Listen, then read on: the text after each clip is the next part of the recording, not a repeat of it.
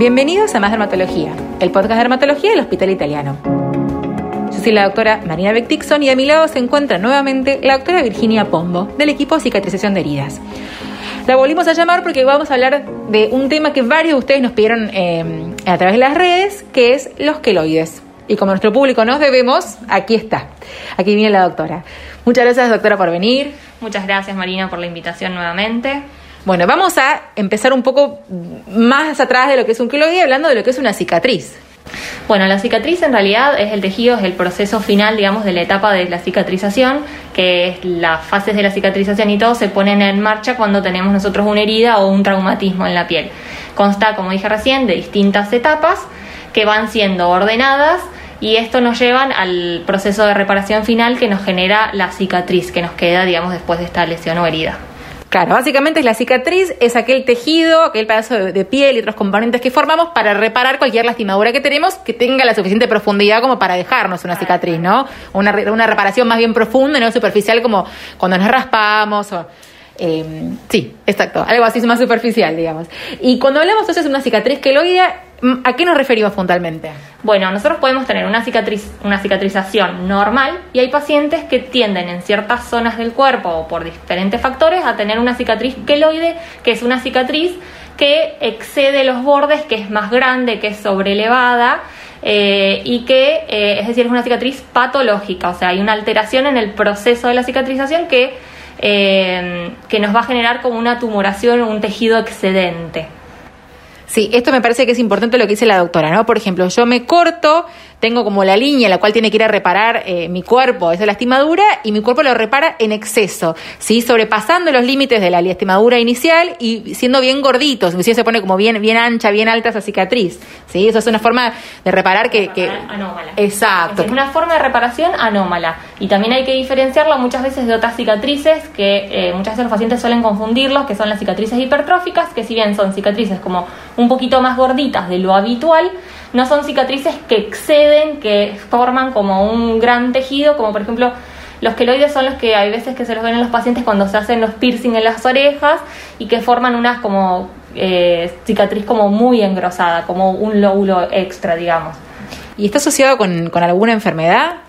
No, en realidad no, no, tiene ninguna enfermedad asociada, pero sí existe una predisposición genética, existen factores étnicos que se saben. Hay pacientes que, por ejemplo, los de pieles más oscuras o pacientes en las comunidades asiáticas que suelen tener mayor predisposición a tener este tipo de cicatrización.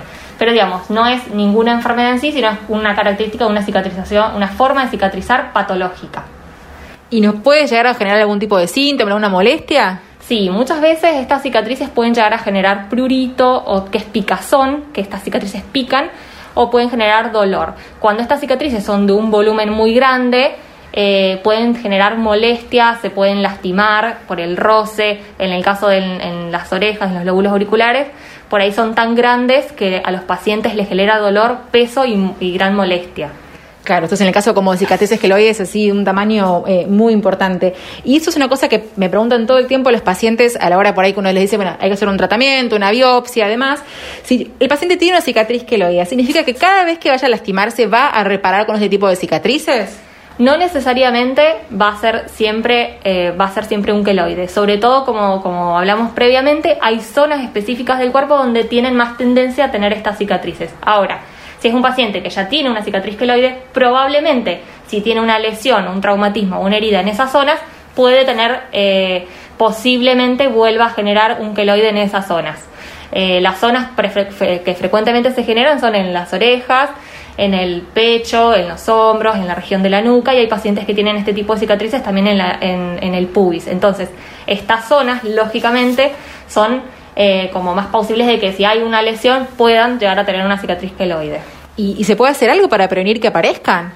Sí, eh, estas cicatrices, uno, cuando ya sabe que tiene esta predisposición, tiene que planear, hablar con el médico, con el médico tratante, sea el cirujano, el dermatólogo, eh, quien sea que vaya a generarse esta lesión o cuando vamos a, a, preparar, digamos, vamos a prepararnos ante una, ante una intervención quirúrgica, entonces lo importante es, primero, el médico tiene que saber el antecedente del paciente, entonces va a diseñar de, eh, de una determinada manera la cicatriz para que no tenga, digamos, mucha tensión. Y nosotros además, posterior a la, a la cirugía, se pueden indicar algunas cremas, algunos parches, parches de silicona o tratamientos que se llaman como presoterapia para poder ir controlando el crecimiento de esta cicatriz. Perfecto. Bueno, y una vez que aparece, ¿no? Eh, porque inclusive esto no lo mencionamos, pero no necesariamente eh, hay que tiene que haber un, traumatismo o una lastimadura que, que, nos acordemos. O sea, me corté, me lastimé y me operaron. Muchos de estos queloides desafortunadamente son espontáneos, o sea, aparecen y la gente no tiene la menor idea de qué pasó, pero nada, la cicatriz está ahí. Entonces, una vez que aparece, ¿tienen tratamiento? Sí, sí tienen tratamiento. Eh, dependiendo del tipo de queloide y la zona donde sea, pueden ser, si son por ahí queloides que son más chiquititos o que son más nuevos o recientes, se pueden hacer tratamientos tanto locales, que se llaman como tratamientos médicos, eh, aplicando algunas cremas, algunos parches, como nombramos, que también son los que se utilizan para la prevención.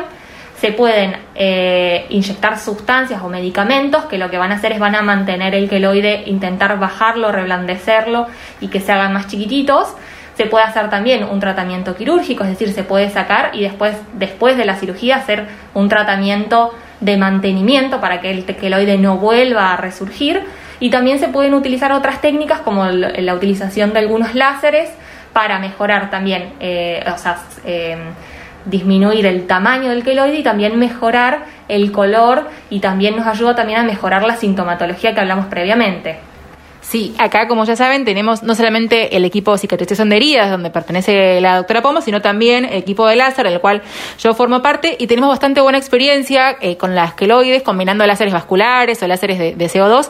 Igual es importante destacar que al ser una cicatriz todos los tratamientos eh, que, hay, que hoy en día apuntan a mejorarlos, ¿no? Con paciencia y constancia. Desafortunadamente, como siempre digo en consultorio, no hay una goma de borrar en la medicina que, digamos, que haga que desaparezca completamente y como que nunca estuvo ahí. Entonces, eso es importante a la hora de tener expectativas reales eh, y enfrentar, además de qué esperar el tratamiento. Es decir, es mejorar la calidad de esa cicatriz. Y también es importante lo que comentaste recién es que hay que hacer como todo un, un planteo de, de, trabajo y saber que tenemos que tener mucha constancia. Es decir, no es que uno viene a una sola sesión o hace la cirugía y ya se olvida, sino es que son un tratamientos combinados, tanto sea como láser, con cirugía, con infiltraciones, no todos los, los, los queloides necesitan el mismo tratamiento, entonces el tratamiento se va a ir adecuando a cada paciente, pero sí son tratamientos combinados y con mucha constancia, es decir, que vamos a tener que hacer varias consultas, varios procedimientos, varios tratamientos asociados para poder mejorar la calidad, pero como decís vos, siempre hay que tener en cuenta la expectativa que